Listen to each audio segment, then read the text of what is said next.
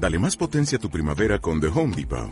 Obtén una potencia similar a la de la gasolina para podar, recortar y soplar con el sistema OnePlus de 18 voltios de Ryobi desde solo 89 dólares. Potencia para podar un tercio de un acre con una carga. Potencia para recortar el césped que dura hasta dos horas. Y fuerza de soplado de 110 millas por hora. Todo con una batería intercambiable. Llévate el sistema inalámbrico OnePlus de 18 voltios de Ryobi. Solo en The Home Depot.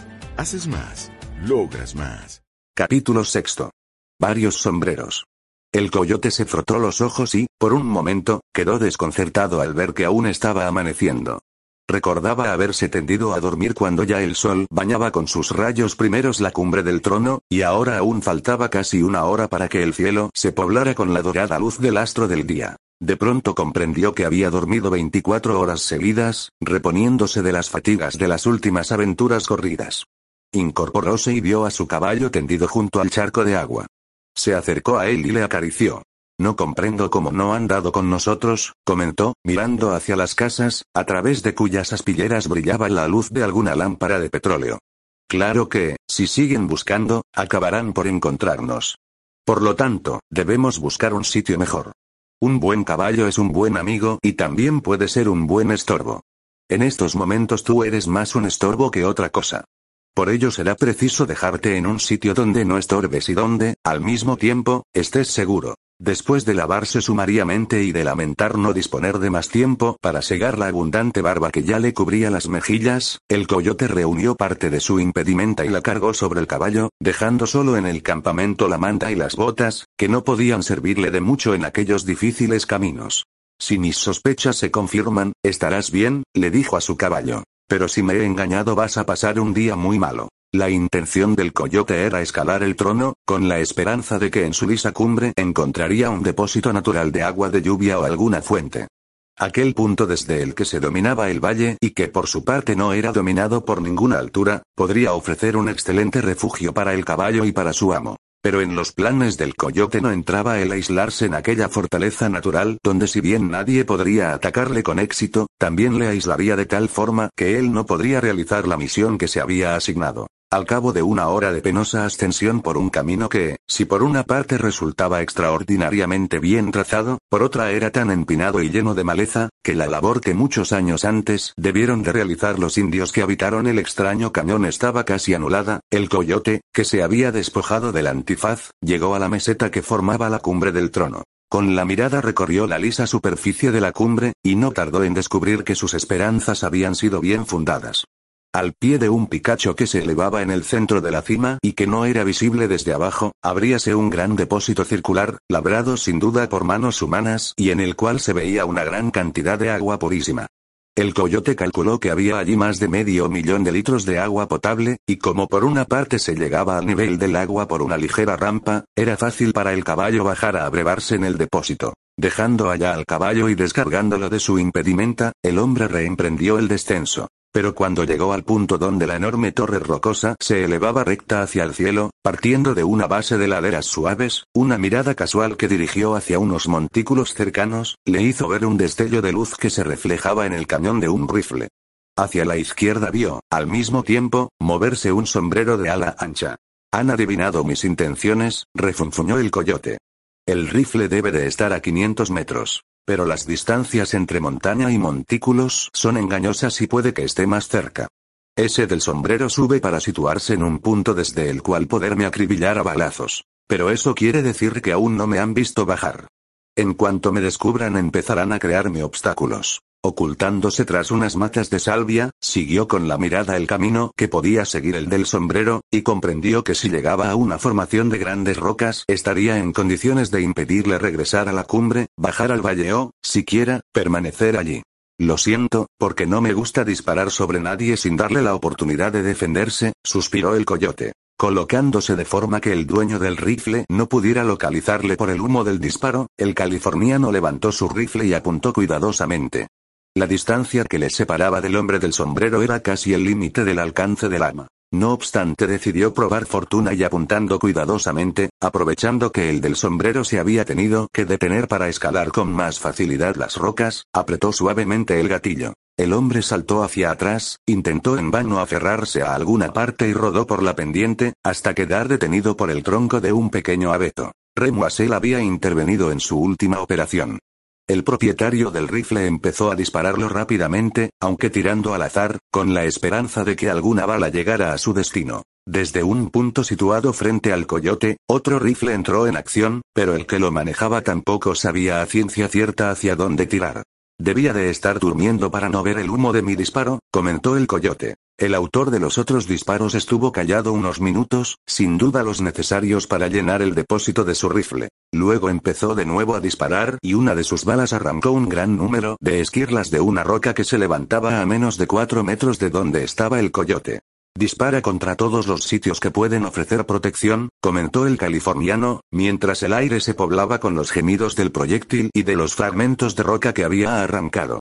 Pronto tirará contra estas matas. Al decir esto, el coyote retrocedió y buscó refugio tras una piedra que le defendió perfectamente de las tres balas que, brevemente espaciadas, llegaron y se hundieron en el punto que ocupara él un momento antes. Seguirá gastando las balas hacia la izquierda y cuando se le terminen asomará la cabeza para ver si ha conseguido algo. Con todo cuidado, a fin de no mover las matas y denunciar así su presencia, el coyote apuntó hacia el sitio donde sonaban los disparos. Como había supuesto, cuando se terminaron las balas contenidas en el depósito del rifle, una camisa roja quedó visible un momento entre dos peñascos. El coyote apretó el gatillo y comprendió enseguida que había errado el blanco, aunque no podía saber que en aquellos instantes la boca de Ramey estaba escupiendo maldiciones y tierra de la que le había hecho tragar la bala que se hundió ante él. También sus ojos estaban llenos de tierra. El coyote estaba moviendo la palanca de su rifle cuando, de pronto, sintió que su sombrero le era arrancado de la cabeza al mismo tiempo que una detonación sonaba a su derecha. Echóse de cabeza en una estrecha depresión y enseguida otra bala le tiró encima una lluvia de tierra. Un rifle de repetición, gruñó. Tengo menos sentido que un pastor de ovejas ignoraba que Carl Kinsey había se unido a la caza, y que se trataba de uno de los mejores tiradores de rifle del oeste. Entre él, Rame y Tinker llenaron de balas las proximidades del refugio que ocupaba el coyote. Este escuchaba atentamente las detonaciones y el silbido de las balas. Al cabo de un momento, decidió. Este rifle de repetición es el peor de todos. Tendré que atenderle primero que los demás. Volvióse con bastante dificultad, de forma que pudiese disparar contra el dueño de aquel rifle, y de pronto, al ver surgir un sombrero entre unas rocas, estuvo a punto de disparar. El contenerse le costó un gran esfuerzo. Antes de disparar tengo que asegurarme de que tu cabeza está dentro del sombrero, rió. Unas matas se movieron casi imperceptiblemente a cosa de un metro de donde había aparecido el sombrero. El californiano disparó contra ellas y, al momento, desde un punto situado dos metros más allá, llegó una bala que le acarició la mejilla con su cálido aliento. Estás lleno de trucos, pero yo también tengo unos cuantos. Gruñó. Comprendió que lo del sombrero había sido una trampa tendida para hacerle disparar. Por si resultaba demasiado grosera, se le había agregado lo de las matas al moverse a impulsos de un cordel atado a ellas. Al hacer fuego, el coyote había denunciado el punto exacto donde se encontraba y habíase salvado de milagro. Dejando el rifle entre dos piedras, con el cañón apuntando hacia el dueño del rifle de repetición, el coyote se deslizó en una garganta rocosa que se desviaba hacia el oeste y empuñó un revólver.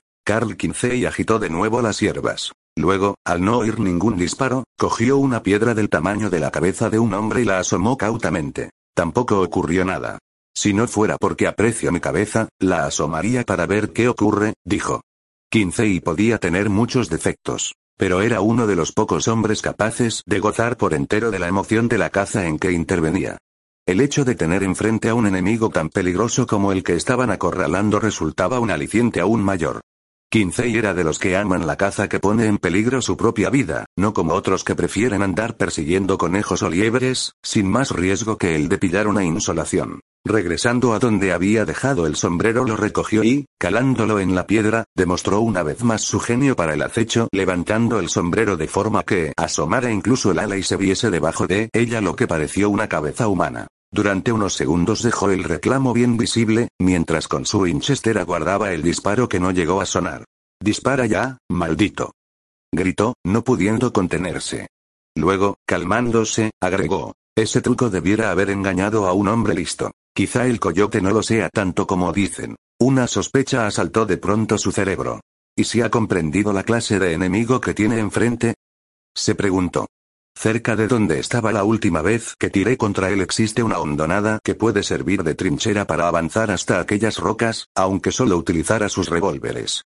Y mientras yo estoy haciendo el tonto, quizá él vaya hacia allí para reírse de mí y de mis trucos. Sin esperar más, y dejando el sombrero donde estaba, Kinsey, exponiéndose a que su enemigo llevara el rifle en vez de los revólveres y pudiese cazarlo impunemente, saltó fuera de su escondite y escalando una breve pendiente, llegó hasta detrás de unas altas rocas que le protegían de todos los ataques que pudieran llegarle desde el final de la garganta.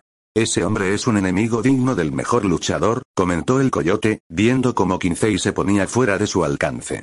Su cabeza tiene pleno derecho a usar sombreros caros. Luego su sonrisa acentuóse al descubrir la piedra coronada por el sombrero. Sí, tiene una gran cabeza, agregó. Y si no voy con cuidado me costará, tal vez, la mía. En aquel instante, Ramey, habiendo conseguido, al fin, limpiar de arena y tierra sus ojos, se preparaba, con gran optimismo, a acribillar a balazos todo cuanto se colocara a su alcance. De súbito vio entre la hierba, ante él, la cabeza de Kinsey, cubierta por su inconfundible sombrero, y más arriba descubrió, al mismo tiempo, un movimiento sospechoso entre unas rocas. Su reacción fue fulminante. Tenía que salvar a Kinsey del peligro que le estaba acechando. Levantando rápidamente su rifle, y sin graduar el alza, apretó el gatillo con la esperanza de que, si no conseguía alcanzar al coyote, a quien suponía a punto de terminar con Kinsey, al menos le obligaría a retroceder y daría tiempo a su jefe para que se defendiera. La bala, como ya temía, no alcanzó el blanco que le había sido asignado. Pero en cambio logró que Kinsey dudara mucho de sus buenas intenciones y amistad. Levantándose, Kinsey dejó que su hombre le viera y le amenazó con el puño, causando una gran emoción en Ramey, que empezó a temblar, pensando en las consecuencias que hubiera podido tener su precipitado disparo. Enseguida, Ramey comenzó a disparar a todas partes, en un aturdido intento de reparar su descuido. Cuánto siento haber dejado atrás mi rifle. Suspiró el coyote, viéndose obligado a desaprovechar los magníficos blancos que le ofrecía Ramey, que parecía hallar un gran placer en descubrirse a cada momento. Señor coyote, llamó Kinsey. ¿Quiere asomar un momento la cabeza? Al decir esto mostró un poco la manga de la camisa, y aunque estaba a 40 metros del californiano y este solo llevaba revólveres, cuando retiró el brazo, la manga necesitaba un buen remiendo. Buena puntería, felicitó Kinsey. Algún día le cerraré permanentemente un ojo. ¿Quién es el amigo que disparaba contra usted? Preguntó el coyote. Es el idiota de Ramey. Pero confío en que aún podrá alcanzarle con alguna de sus balas. ¿Por qué no prueba usted con su Winchester? Porque está usted demasiado cerca, señor coyote, y se apunta más deprisa con un revólver que con un rifle. El coyote no replicó. Estaba corriendo a toda velocidad por la garganta, regresando hacia donde había dejado el rifle. Sabíase fuera de la vista de Kinsey y de los otros dos tiradores. En cuanto alcanzó el Winchester, se lo echó a la cara y disparó a través del sombrero de Ramey, quien se aplastó contra el suelo, maldiciendo a todo pulmón a su adversario. Convencido de que desde allí no podría causar ninguna molestia al coyote, Ramey abandonó su puesto y decidió dar un largo rodeo para colocarse donde le fuera posible disparar con menos nesgo. Al volver su atención hacia Kinsey, se dio cuenta de que éste había recuperado su sombrero y lo estaba asomando por encima del parapeto de su nueva posición. El coyote entornó los ojos, porque conocía los muchos usos que puede tener un sombrero.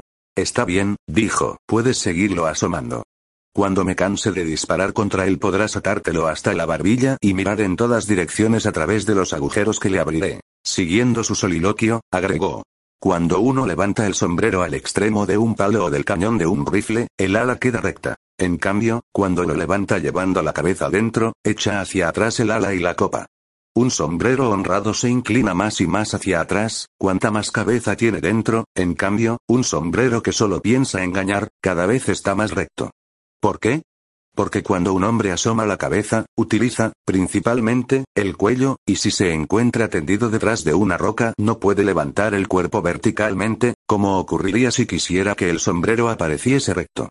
No, levanta el cuello, dejando el cuerpo pegado a tierra, y al hacer eso tiene que echar, forzosamente, el sombrero hacia atrás. Ya vuelve a aparecer. Y cada vez más recto. No, no lo perforaré a balazos, porque eso es lo que más desea mi buen amigo Kinsey. Pero si alguna vez se inclina hacia atrás, juro que recibirá plomo de sobra. Ya vuelve a salir. Y siempre recto. Eso demuestra que Carl Kinsey, si bien tiene mucha paciencia, en cambio no es demasiado inteligente. No se da cuenta del inmenso valor de los detalles. Veo que el otro amigo también asoma el sombrero. Pero en cambio no veo el de Ramey, y ese es el que más me preocupa. Por lo que pudiera ocurrir, me apartaré de aquí. Ya me ha localizado sobradamente. Protegiéndose detrás de todas las peñas que fue encontrando, el coyote llegó hasta una gran masa de rocas. Los dos sombreros aún se veían con toda claridad. Apuesto a que Ramey se está tomando un gran trabajo para poder disparar sin molestias desde aquel cerro, que debe de dominar todos estos puntos. Si me gustase, apostaría dos pesos a que le curo muy pronto de su afán de disparar con ventaja. Y en cuanto al otro sombrero, hace rato que lo veo muy quieto. ¿Será que su amo está completamente loco y se expone estúpidamente a recibir una dosis de plomo en los sesos? ¿O acaso lo ha dejado allí para indicarme el sitio donde no está? También podría ocurrir que lo hubiese dejado para hacerme creer que no está en aquel sitio y, en realidad, estuviera allí. En fin, si sigo tratando de explicarme las cosas con lógica, acabaré por volverme loco.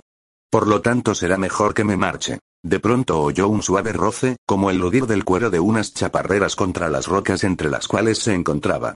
El ruido se fue apagando hasta cesar por completo.